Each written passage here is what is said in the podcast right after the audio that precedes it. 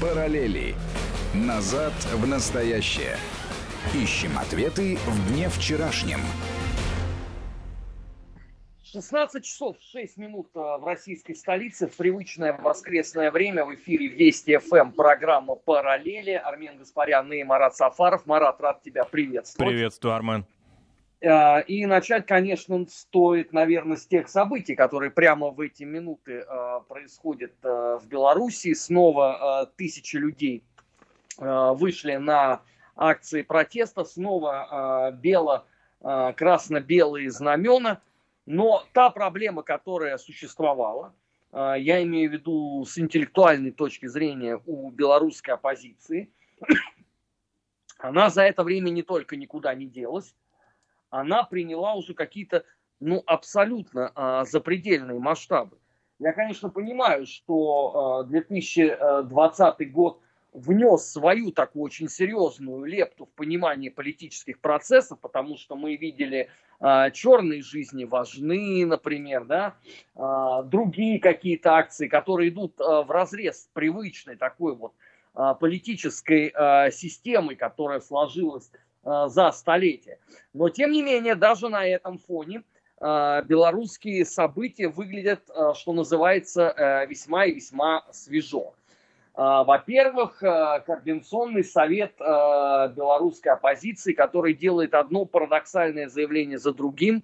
Сначала они заявили Лукашенко, что они вообще не про политику. Я тогда стесняюсь спросить, а про что они? Про чемпионат Беларуси по футболу, что ли? А, про, а, я, я не знаю, про неправильное осмысление а, истории спецслужб, вот тогда конечная цель этого вселенского движа какая? Что значит не про политику? Параллельно эти же люди сделали удивительное, на мой взгляд, заявление, как именно стоит бороться с действующей властью. Одним из этих пунктов стало, что если вот вы перестанете, э, дорогие наши белорусы, покупать вкусные напитки, то, соответственно, режим рухнет. Это свежая мысль э, в революционном движении. Я вот силюсь представить себе, ну, я не знаю, ну, пусть не Луначарского, пусть там Рыкова условно, Авилова Глебова, которые в августе 2017 э, года пишут там, я не знаю, в какую-нибудь петроградскую газету, а, аналитическую статью, что если вы перестанете э, вкушать э, какое-нибудь там, я не знаю, э, кубанское э, вкусное, то ненавистное временное правительство падет. Я не очень понимаю, на какую аудиторию это все рассчитывается. Э, изначально белорусский э, вот этот вот совет оппозиции, потому что любой человек, который ну, имеет высшее образование, прочтя эту программу, просто разведет руками и скажет, ребят, может вам все-таки стоит э, каких-то более вменяемых людей себе набрать. Ну просто когда же это все э, подпирается безусловным моральным авторитетом среди оппозиционеров э, госпожи Алексеевич, ну становится э, совсем нехорошо. С другой стороны, я сегодня э, пообщался с коллегами, которые э, занимались в том числе политической историей вот такой российской э, иммиграции в целом, то есть куда входили там украинские организации, белорусские и так далее, и так далее. И они мне сказали, что, старик, а что тебя в этом удивляет? Ну, ты мыслишь э, фигурами, которые действительно что-то значили в политике. Белорусская э, политическая иммиграция не явила с этой точки зрения миру ничего. То есть э, вот э, несколько человек, даже послушав один из предыдущих наших с тобой выпусков «Параллели», э, только от нас с тобой узнала про существование э, госпожи Сурвила. А, то есть это говорит само по себе о многом, потому что если там условно деятели а, старой русской миграции, там старой украинской миграции, да даже старой грузинской миграции, они оказались на устав, то а, Белоруссии с этой точки зрения совершенно запредельно не повезло. Но если на Украине можно там президентом жен находить сейчас, да, с территории Канады и из миграции, министров здравоохранения вербовать, предлагать им работу тоже из эмиграции. Вообще целый десант, да, эмигрантский прибыл идеологический и на хозяйственную, как сказали бы в советское время, работу. А то в Беларуси ведь этого нет. И даже какие-то, я бы сказал, виртуальные контакты с госпожой Сурвиловой очень как-то, по-моему, ограничены. Мне кажется, что а, идейно-то в принципе, да, вот а, несмотря на вроде бы а, такое увесь, усиление а, флагов по мере утихания протестов, все равно а, идеологически это очень неблизкие организации. Вот это польско-литовская такая интервенция, и все эти штабы координационные, и бабушка Сурвила. А, Марат, но здесь справедливости ради надо сказать, что, во-первых, сама бабушка Сурвила не шибко тянется расширить э, свою, так сказать, аудиторию ей, по-моему, вот в, в той нише, которую она занимает, вообще вполне, себе комфортно.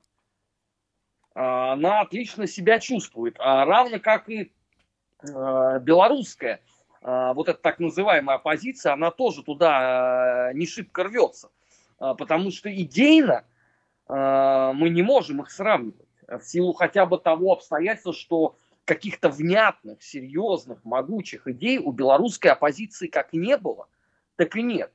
Когда я прочитал, что они в воскресенье, то есть сегодня, собираются все-таки огласить свой дальнейший план действий, а, я, честно говоря, развел руками. Почему?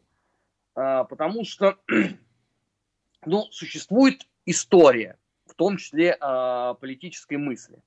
Да, она может там кому-то категорически не нравиться, но тем не менее она все равно существует.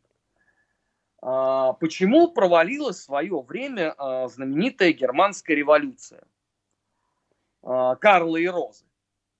18 -го года. Бы, да, да, вот казалось бы, да, Германия, родина пролетариата, страна, которой грезили э, все русские марксисты, которые искренне вообще были убеждены, что если революция где-то вообще мировая и начнется вот эта вот стихия, то это будет в Германии потому что там самый э, подкованный пролетариат, э, который понимает, что он делает. Но если мы посмотрим, э, то мы увидим паразитную ситуацию. Революция в Германии была моментально подавлена э, фрайкорами. И дело тут не только в том, что люди военные привыкли действовать очень быстро, тем более фронтовики, тем более, которые искренне полагали, что это ему удар в спину. А дело прежде всего в немощи Карла и Розы, потому что у них же не было никакого плана. В момент, когда надо было реализовывать ключевые установки, э, они зачем-то э, стали думать, как лучше поступить. И ведь известно, насколько э, шокированы были большевики узнав потом вот эти вот подробности, вот у них это в голове просто не очень укладывалось. Ну как же так? Вы же объявили революцию. Вы же должны были, что называется, идти до последнего. А вы вместо этого э, занялись зачем-то перебрасыванием записочек туда-обратно. Кому и как действовать. Пример этот хрестоматийный. Э, пример этот описан многократно. Со всех а, возможных точек зрения. А, то есть есть описание его немецкими историками, да, которые были далеки от классовой борьбы, они просто оставили вот повествование всей этой дикости безостановочной. А есть э, работы советских историков, да, у которых это все было э, с точки зрения э, кровавого подавления революции. Но, Драбкин, тем не менее, да, такой был историк, Яков Драбкин, помню. А да, там много, много, много там работ было, особенно там во времена э, моего детства. Это сейчас эта тема никому не интересна, а тогда она же была одной там из ключевых. Так вот, у вас есть канонический пример, как не надо действовать. Ладно, там германскую революцию вы читать не хотите вообще. Но ушедший в ад, старик Джин Шарп, оставил вам пособие на все случаи жизни – где описано шаг за шагом, как и чего надо делать. Почему ни один человек, взявшийся вот творить вот эту вот э, революционную стихию в Беларуси, умудрился не быть знакомым с каноническим произведением, Ну, я, честно говоря, не понимаю. Вот для меня это загадка. Потому что по всем правилам, да, первое, что они должны были сделать, это ознакомиться с э, классическим наследием Шарпа. Идем дальше. Госпожа Тихановская, а, вождь революции, которая находится в Литве. Ну, это странно. Мне могут сказать, ну, подождите, Ленин тоже был э, за границей. Это правда абсолютная. До определенных событий Ленин был за границей. Но как только началась вот революционная стихия, Ленин сделал все возможное для того, чтобы приехать. И его пример, вот с точки зрения ведения революции, он такой вот, знаешь, абсолютно естественный, очевидный. Единственная параллель с поведением госпожи Тихановской, вот какую я нашел, это поведение будущего э, рейхсмаршала Германа Геринга. Ой, это, это известно, просто такой, так круто. Который, как известно, во время э, пивного путча получил весьма пренеприятное ранение и потом быстренько убыл э, за кордон, в Швецию, откуда э, в том числе сначала попытался давать советы э, подавленным революционерам, а потом просто решил, что ну его к черту эту политику, и лучше я буду пилотом. Но он все-таки и... так себя вот в качестве лидера-то не определял. А, ты знаешь, Марат... Не брал на себя очень... такую смелость. Это, это спорный на самом деле момент, потому как а, вот есть же очень хорошие биографы Геринга, а, которые пишут, что в письмах к друзьям у него постоянно мелькало, ну как же так, он же там кавалер Пул Мерите, а, вот, а вынужден быть на вторых ролях. И э, некоторые биографы утверждают, что в принципе при известных обстоятельствах он видел-то себя вождем. Но вот это бегство, оно в значительной степени перечеркнуло вот эти вождистские амбиции. Да, потом, конечно, он станет э, нацией номер два, э, влиятельнейшим в Рейхе человеком и так далее, и так далее. Но вот именно этот забег, ему же очень многие потом будут припоминать, даже несмотря там на орден крови, э, на всяческие почести там первых вот этих борцов. Но, тем не менее, это был забег. Самый, что ни на есть, такой очевидный. Вот то же самое исполнила, по сути дела, госпожа Тихановская. Я, конечно, понимаю, что она женщина, э, что она испугалась, что она вообще не собиралась в политику, оказалась там волей случая – ей угрожали, ее эвакуировали в Литву. Это все понятно. Вопрос-то в другом. Но если ты уже приняла, так сказать, непопулярное для себя решение, да, ты э, уехала в Литву в момент, когда там восставшая эта стихия существует, ну тогда надо быть последовательным. Тогда надо просто сказать, извините, вы меня тут видели вождем, я вожди не гожусь. Ну, бывает так, да, вот, ну не мое. Вместо этого госпожа Тихановская начинает всех поучать, кому и как действовать. Ну, это, это весьма странно. Мне это э, напомнило, знаешь, некоторых еще деятелей э, нашей истории, не столь далекой, 1993 года, октября, когда они э, в конце сентября, э, выступая там у Белого дома, там же был постоянный круглосуточный митинг, они жгли сердца людей. Так вот, они там орали, что надо все вперед, капли крови, восстановим советскую власть. Ну, в общем, вам барыня прислала 100 рублей. В момент, когда все эти события начались, ни одного из этих людей там уже не оказалось. Когда потом были арестованы э, лидеры э, вот этого Белого дома, это же очень известная история, среди них не оказалось очень многих из тех, кто все дни подряд как раз к этому самому кровопролитию призывал. То есть они сделали вид, что к ним это вообще не относится, и они просто пошли домой там а, поужинать, пообедать и так далее, и так далее. Да, это в чистом виде гапонщина. И эту вещь надо называть своими именами чистая гапонщина, не замутненная. Но вот это гапонщина и вот эти хаотичные заявления госпожи Тихановской, то такие, то радикальнее, то э, гуманистичнее, они ее собственные, ее штабы, или все-таки это литовские такие тексты? Ты знаешь, Марат, а это вот очень хороший вопрос, потому что э, для того, чтобы понять, э, кто, так сказать, подлинный автор этого чуда э, политического, э, было бы неплохо услышать, э, ну, хотя бы там 20 минут речи, вот прямой речи госпожи Тихановской, э, не редактированной, а вот как она говорит. Потому что нам ведь все время подсовывают записи. Причем видно, что она читает суфлера. То есть это, это вот э, совершенно точно, это не ее вот такой, понимаешь, откровенный э, монолог. Отсюда вопрос, кто автор? Литовские ли это э, политтехнологи? Э, белорусское ли это какое-нибудь э, молодое дарование? И так далее, и так далее. Нам это доподлинно неизвестно. Но самое поразительное э, в этом во всем, что э, вот эта ситуация, она устраивает абсолютно всех.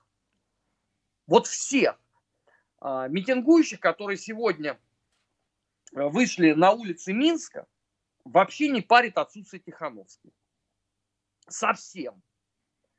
Э, координационный совет тоже не сильно по этому поводу напрягается. Они единственное, что обижены, конечно, на Лукашенко за то, что он там повелел возбудить уголовное дело по факту захвата власти, попытки захвата власти Координационным советом. Но а, в принципе, их эта ситуация устраивает. Они же ни, ни за что не несут ответственность. А, в выгоднейшей ситуации находится Александр Григорьевич Лукашенко. Потому что он всегда может выйти к народу и сказать, посмотрите, вот это вот все. Вы за что ратуете? Какие у вас есть политические цели? Какие у вас задачи? За жительницу вот. Вильнюса, которая находится сейчас там, за пределами Беларуси. Ну вот это его выгодная позиция в том, что кому апеллировать-то? Вот, и мы тут подходим к самому паразитному. Вот когда есть э, революция какая-то, да, у нее есть какие-то лидеры. Лидеры были в Грузии, лидеры были в Армении, лидеры были в Киргизии, лидеры были в Молдове, лидеры были на Украине уж само собой. Ну даже вот прошлогодняя великая августовская донатная революция, да, которую бьюти-блогеры проводили. Но даже там были лидеры, да, они были своеобразные. Ну, такие, на по муниципальном степени... уровне такие. Да, по степени невменяемости они вполне себе сопоставимы э, с тем, что мы видим э, в Беларуси. Кстати, именно поэтому у них это, наверное, вызывает такой восторг. А в Беларуси нет. Вот я посмотрел э, сегодня перед нашим эфиром кусочек стрима. Вот они там кричат мы едины. Вот, допустим, гипотетически, да, вот выйдет к ним Лукашенко. А с кем разговаривать? Что едино-то? Там абсолютно разные прослойки людей. Там есть модники, которые просто тусуются, да, потому что это сейчас элемент белорусской моды. Там есть политические фрики. Там есть э, активисты. Там есть люди, которым действительно не нравится э, итог выборов. А кто от их лица должен выступать? Вот я стесняюсь спросить. Ну вопрос же не праздный, да? Ну что значит мы едины? Если вы едины, значит должен быть кто-то. Кто это единство, ну как минимум олицетворяет. А кто это? Это первый вопрос. И есть второй вопрос, который на самом деле э, не менее значим с этой точки зрения. А кто это единство ему делегировал. Вот говорить от лица э, оппозиции. Потому что получается, что те люди, которые выходят, они в отрыве от Координационного совета, а они в отрыве от Тихановской, они в отрыве вообще от всего. А тогда что обсуждать? Э, устройство новых выборов. Хорошо, Армен, а, а как тебе Мария Колесникова и ее такой отдельный вроде бы кампф и в то же время попытки претендовать на лидерство? Э, а, слушай, ты знаешь, э, в истории Руси, как известно, этот эпизод даже воспет, в том числе великим советским кинематографом, был «Бабий бунт». Я ни в коем случае не хочу намекать на то, что Э, то, что происходит э, в Беларуси, это бунт повелительниц котлет, но э, просто госпожа Колесникова, она тоже не про революционную стихию. Вот совсем. Я не знаю, что это за политика такая. Потому что когда я внимательно послушал ее выступление, Я единственное, э, что мог сделать, это с большой тоской посмотреть на полку у себя в шкафу, где стоят речи и выступления выдающихся политиков 20-го столетия. Потому что то, что говорила эта удивительная женщина, во-первых, это набор банальностей и этим нельзя зажечь людей. А тебе Ни не, на какую борьбу. Тебе не кажется, вот, что если в речи Тихановской все настолько упрощено и настолько бедно на идеи, то в выступлениях Колесниковой, напротив, такой вот, я бы сказал, академизм свойственный ей, наверное, как флейтистке, как музыканту. Вот так, что, в общем, ее без словаря ты и не поймешь, что она хочет сказать.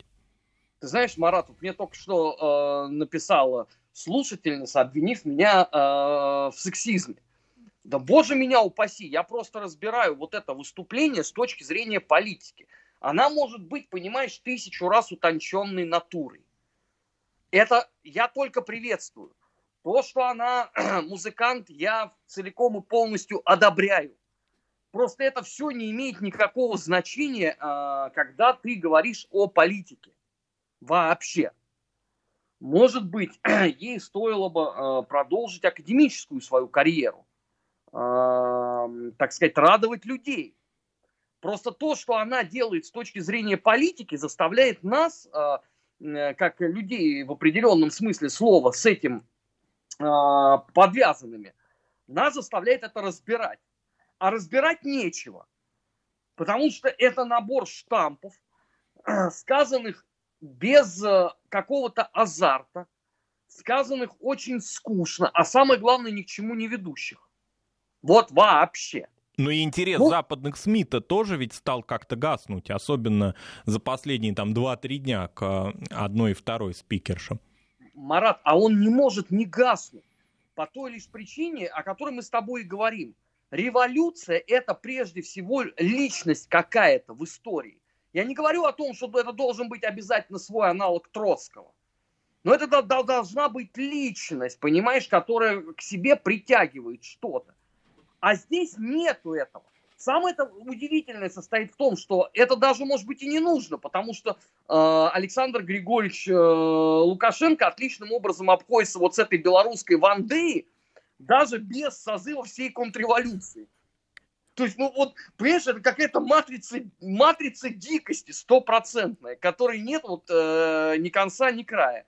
Ну, а второй часть этой дикости мы поговорим э, сразу после выпуска новостей в эфире Вести ФМ, потому что два дня, читая зарубежную печать по делу нашего бьюти-блогера, я пребываю в восторге. Обсудим это через несколько минут.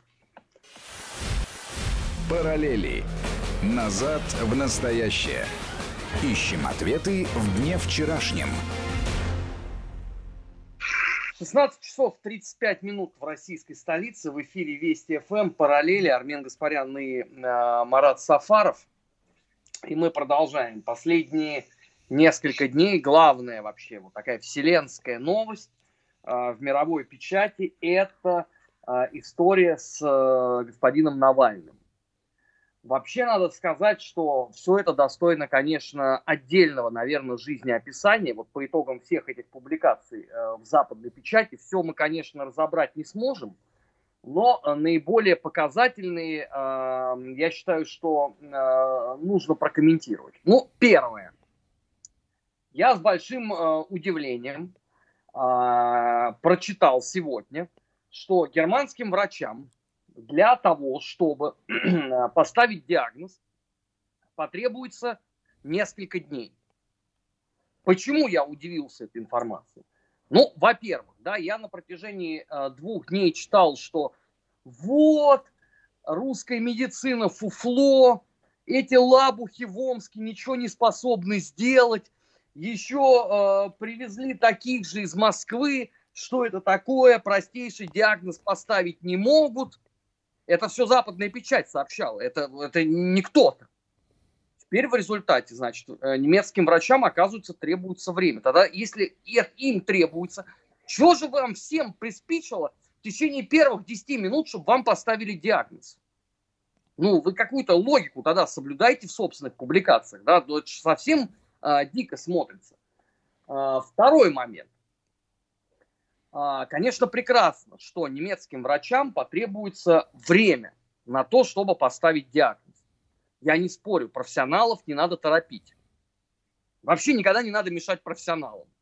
Все описано еще Стивенсоном, да, когда а, высказываются профессионалы, дилетанты должны молчать и наслаждаться рассуждениями профи. Но при всем этом, друзья, а вы в курсе вообще, что, например, диагноз по э, памятному очень э, моему поколению отравлению президента Республики Украина Виктору Ющенко, несмотря на прошедшие с тех пор 15 лет, до сих пор не оглашен. Я подчеркиваю, 15 лет мы ждем, когда нам расскажут про диагноз. И об этом уже даже никто не хочет вспоминать. Я открою большую тайну, что когда коллективный Запад носился по поводу, например, э, Литвиненко, э, по поводу Третьякова, этот был в Соединенных Штатах, э, и еще массы таких же удивительных людей, никто в течение следующих там нескольких недель не мог четко выйти и произнести, что же все-таки произошло. То есть предлагалось вот поверить э, в данность, да, что это вот зловреднейший абсолютно яд. Как сказал э, помощник Жданова, товарищ Жданов, яд настолько опасный, что все вокруг должны находиться в костюмах химической защиты, потому что он угрожает, значит, э, человечеству. Ты назвал фамилию Жданова, я вспомнил твой, э, твое вчерашнее выступление на твоем канале на YouTube, где ты вспоминаешь совсем другого Жданова, да, 48-го года образца, а, Андрея Жданова, и сравниваешь эти события. Ну, Давай напомним. Марат, э, это как раз э, э, совершенно понятно, почему. Потому что я прочитал же о том, что врачи у нас бездарные и глупы, и вообще в той прекрасной России будущего, которую собираются построить оппозиционеры, надо вообще иллюстрировать врачей, потому что ну, толку от них нет никакого. Это вот, пожалуйста, это самое, что ни на есть прямая параллель с делом Жданова. Потому что вот то самое дело врачей-вредителей, оно же и начинается с болезни Жданова, если просто кто-то не знает. Э, потому что я с большим э, удивлением наблюдаю э, какие-то дикие абсолютно утверждения в интернете, что дело врачей это потому, что вот заболел Сталин. Да ничего подобного. Это 1948 год. Тимошук-то лечила Жданова? Да, конечно. А, при этом э, дело это было доскональнейшим образом разобрано. И было проведено даже не одно, а несколько э, следствий.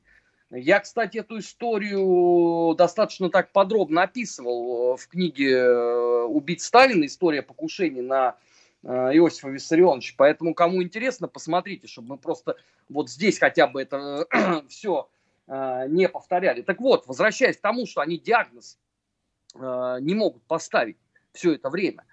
Но при этом они требуют э, что-то от российских врачей. Ну, это странно, ребят. Это просто странно. Ладно, у них своеобразное, может быть, представление об этом, обо всем. Но когда то же самое начинают повторять э, не глупые, как мне казалось, люди, и говорить, вот это э, тайный яд, который должен был умертвить человека, так же, как он умертвил там Литвиненко, Скрипаля и так далее, и так далее. Я говорю, подождите, пожалуйста. А что, Скрипаль умертвлен? Вот точно, совершенно точно, да? У вас откуда эта информация? Потому что британская печать говорит о том, что он прекрасно себя чувствует. И не только он, а еще и Юля. То есть Скрипаля выбрасываем. А, история Литвиненко вообще очень мутная сама по себе. Ну, потому что э, то, что нам порассказали э, британцы, о том, что там Полоний вот так вот просто взяли и пронесли, это абсурдно. Ну, совершенно точно так, так быть не могло. Значит, там что-то другое. У, у Третьякова они даже не стали заморачиваться. То есть они просто сказали, это КГБ использовала хитрый поизон, и на этом все закончилось. Меня это все категорически не устраивает. По той лишь причине, что всякий раз э, работает одна и та же схема. Э, они все время начинают э, рассказывать, вот, знаешь, такая тайная история отравлений. Э, Бандера, э, Акалович э, с, с Хохловым, э, еще там что-то. Я, конечно, понимаю, что так продать западному обывателю вот этот детективный абсолютно сюжет гораздо проще. Но вопросы-то от этого остаются. Какая взаимосвязь, я стесняюсь спросить, между действительно э, ярким, отчаянным врагом советской власти э, Георгием Сергеевичем Акаловичем, который э, в бытность его 15-летним подростком воевал на бронепоезде в рядах белого э, движения на юге России. Человек, который а, как вот мы сегодня с тобой до эфира Шульгина вспоминали, но Акалович же тоже ходил зелеными тропами, так называемыми, за чертополох в 30-х годах. И вернулся. При том, что он так же, как Шульгин, был э, под наблюдением, э, к огромному сожалению, э, воспоминания Акаловича об этом походе есть только в формате аудиокассеты, и никто это расшифровывать не спешил. Ну, по крайней мере, у меня эта информация а, десятилетней давности, но с тех пор, я так понимаю, никто не поехал во Франкфурт на Майне, никто не поработал в архиве НТС с этой записью, и, соответственно, о чем там говорил Акалович, неизвестно. То, что он находился под наблюдением сотрудников НКВД, это достоверно известно, потому что есть агентурные сводки. Я, например, пару из них лично держал в руках. Э, покойный э, Сергей Кривошеев, человек, который сдавал разработку дела НТС э, в архив, он приносил эти документы. Я их видел. В том числе знаменитые агентурные карточки на тех НТСов, которые пошли вот этими вот зелеными тропами на террористическую деятельность Советский Союз и были Э, пойманы и обезврежены. Так вот, с Соколовичем здесь нет ничего общего. Равно как нет ничего общего, в принципе, с, со Степаном Бандерой. По той лишь причине, что Бандера, как вот, каким бы негативом мы к нему не относились, но одно стоит признать. Это действительно был революционер. Это действительно был человек, который целиком и полностью посвятил себя э, борьбе. А, Бандера не садился специально заранее до каких-то акций, чтобы избежать перевода своего условного наказания э, в реальное, как делал э, бьюти-блогер. Поэтому вот эти все параллели, они просто меня поражают до глубины души. Э, здесь, наверное, можно было бы какие-то другие поискать. Но э, для этого стоит признать тогда, что ту конструкцию, которую эти удивительные люди из числа там Daily Mirror, э, там Sunday Times и других вот этих британских там изданий или американских, э, входящих в структуру BBG, нарисовали, это вообще не соответствует действительности. Кстати, интересно, что Олега Антоновича Гордеевского как-то не опрашивают, ведь по делу Литвиненко он был таким медиаэкспертом в британских СМИ. Марат, так самое поразительное, что не опрашивают не только его, где Владимир Богданович Резун? Он же Виктор Суворов, который э, наряду с Гордиевским был вторым по, по э, степени э, квалитетности э, специалистом по Литвиненко. Где он? Нет, он-то где? Он свалился совсем как-то далеко и надолго. Он э, э постоянный собеседник э, Гордона. Он Но... как-то окучивается украинскими журналистами, а не британскими. Ну, о том и речь, понимаешь, что э, происходит ситуация странная. Э, раньше хотя бы, да, упомянутый Гордеевский, но все-таки он вместе с Куком, автор книги э, КГБ от э, Ленина до Горбачева, фундаментальная такая работа, на, на которой, собственно, многие для себя и э, стартовали в изучении спецслужб. Ну, что является правдой, потому что на момент ее первого издания в Советском Союзе у нас не было ничего подобного. И только потом, уже погружаясь в пыльные архивные документы, мы понимали, где там написана чепуха и откровенная такая пропаганда. Но на момент выхода, вот я хорошо помню свои ощущения, когда я это читал, думал, господи, как же круто. У меня вот первое издание этой книги э, на полке стоит. Но с тех пор же много чего прошло, много чего поменялось. Да и к воспоминаниям его тоже отношение скептическим стало. Особенно к таким последним главам его жизни в Советском ну, Союзе. Естественно, да. А теперь э, нету ничего.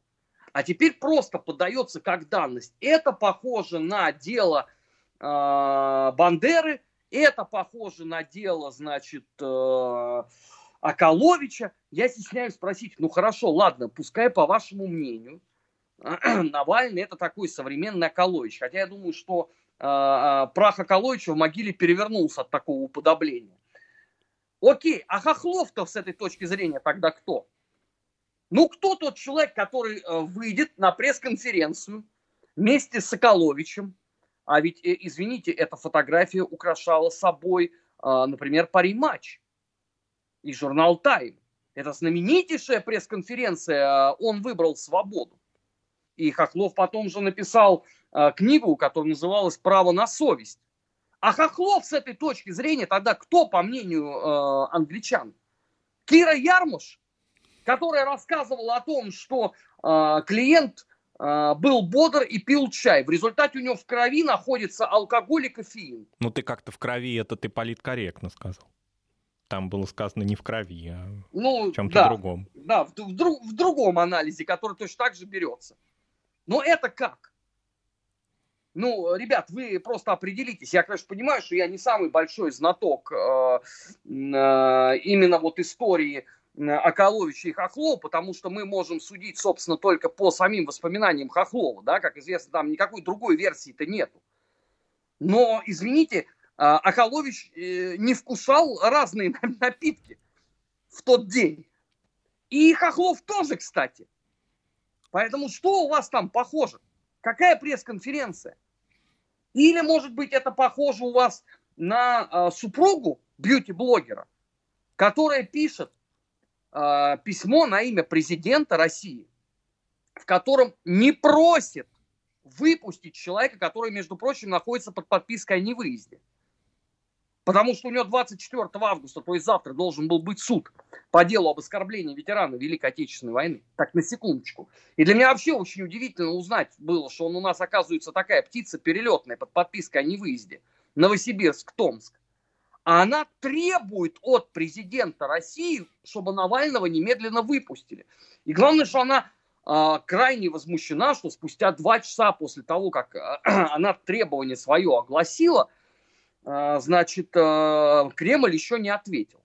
Это вот это, что ли, похоже на, на, на дело э, Хохлова и Акаловича? Тогда вы мне страницу назовите, я достану это издание, у меня же тоже есть эта книга и посмотрю, где там э, было подобного рода обращение. Ну, это как если бы там, не знаю, Бандера обратился бы к советскому руководству с просьбой о том, что что-то ему как-то не здоровится, например.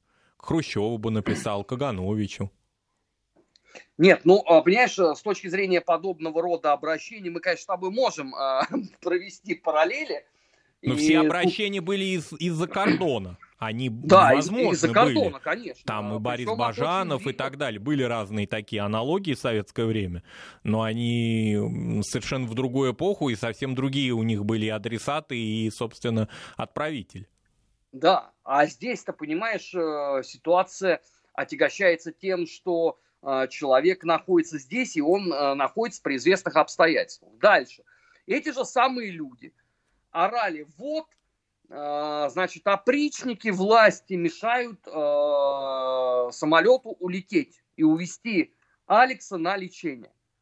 Когда через несколько часов появилась информация, что самолет не улетает по той лишь причине, что пилотам надо отдохнуть, я, честно говоря, думал, ну хорошо, если вы же такие все э, рыцари света – если вы все такие праведники мира, ну вы должны тогда извиниться, потому что вы в данном случае оскорбили же уже немецких пилотов вообще просто не за понюшку э, соли. Ну просто вот вы взяли и как бы э, их облили ушатом э, фекальных вод. Ничего подобного. И да, я вот в очередной раз задаю вопрос. То есть, по вашему мнению, если это новое издание «Дело Акаловича», расскажите мне, как Акалович, он что, на пресс-конференции, по вашему мнению, вот где вот, собственно, анонсировал вот это «Я выбрал свободу», он там предъявил, что ли, претензии э, к правительству Федеративной Республики Германии, да? Ну, опять же, я не самый большой знаток э, именно вот этого эпизода по, по причине как бы отсутствия э, очень многих источников по этой теме. Но я лично разговаривал с людьми, которые дружили много лет с Соколовичем. Ну, например, э, с Паремским, э, например, с Романовым Островским. И я ни от кого из них не слышал вообще подобного рода дикости. Потому что этого быть не могло. Эти люди находились в борьбе. Для них вот подобного рода э, эпизод был невозможен. А теперь нам пытаются рассказать, что на самом деле борьба у них была вот такая вот. Ребят, если у них была борьба вот такая вот, объясните мне, пожалуйста. А вот как вот эти все ваши там многолетние а, размышления и тонны исписанной а, макулатуры и там сотни часов а, вещания радио «Свобода» про главных и последовательных врагов, которые в результате победили коммунизм. А что они тогда стоят, эти ваши размышления? Ну, потому что вы противоречите сами себе. Вы сравниваете вещи, которые несравнимы абсолютно. А может быть, вы это можете... связано с тем, Армен, что технология борьбы а, изменилась, трансформировалась, да, на смену, не знаю, там, борьбе бескомпромиссной, с террористическим даже уклоном. А, пришла просто такая интернет, а, интернет задушевной беседы. Марат, ну согласимся, что в русской миграции было, извините, каждой твари по паре. Там тоже были люди, которые любили вести вот такие вот задушевные беседы. Тогда не по интернету, а тогда там, я не знаю, в газетах, а, если мы говорим про МТС, это журнал «Посев», журнал «Грани», и, соответственно, книги, которые сдавались по. Вот такой, знаешь, самая яркая параллель, человек, который любил вести задушевные беседы, это многократно нами с тобой упомянутый в куче разных эфиров за последние годы Авторханов. Вот тебе, пожалуйста.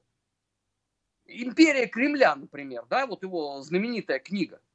Но это, пожалуйста, это те же самые задушевные беседы, которые сейчас люди ведут в Твиттере просто написаны на другом уровне и на другую аудиторию. Ну, извините, к Авторханову же вы такие претензии-то не предъявляете. И тоже его представить в этой ситуации совершенно невозможно. Ну, абсолютно. Да, то есть э, должна быть какая-то логика. Если вы делаете подобного рода сравнения, если вы проводите э, подобного рода параллели, вы тогда должны иметь просто представление о э, тех личностях. А выясняется, что вы слышали там звон какой-то, а, про этого Околовича, а, про Хохлова. Абсолютно ничего об этом не зная, вы проводите вот эти вот а, фундаментальные параллели, делаете странные утверждения, а главное, я не очень понимаю, а мы-то с этой точки зрения-то а что должны сделать? Ну, потому что архивы по делу Околовича, они у вас все, по большей части, да? То есть это вы должны, наверное, потрудиться, встать с кресла, а, пойти, вытащить какие-то документы, которые неизвестны, да, потрясти им, сказать, вот это похоже на то, а то похоже на это, поэтому это одно и то же. А в результате получается, что вы произносите фамилию, а у нас знаний по этому поводу больше. И мы даже не понимаем, о чем вообще э, идет речь. На какой же интеллектуальный уровень скатилась вот эта вот э, современная э, западная журналистика. Это же на самом деле это гуманитарная катастрофа в чистом виде. Потому что э, я читал много статей по делу Околович той эпохи, но, извините, они были написаны на другом уровне. И подобного рода бреда там не содержалось. Поэтому вот эти вот все сравнения, ну, я, с позволения сказать, э, оставляю э, на совести этих авторов. Полемика тут, на мой взгляд, просто невозможна по причине отсутствия э, ярко выраженного у нее какой-то интеллектуальной составляющей. Это были параллели в прямом эфире Вести ФМ. Марат, спасибо, спасибо э, за участие. Надеюсь, что на следующей неделе э, продолжим. Оставайтесь с нами. Впереди вас ждет выпуск новостей. Потом информационное вещание главного радио страны продолжится. Параллели. Назад в настоящее. Ищем ответы в дне вчерашнем.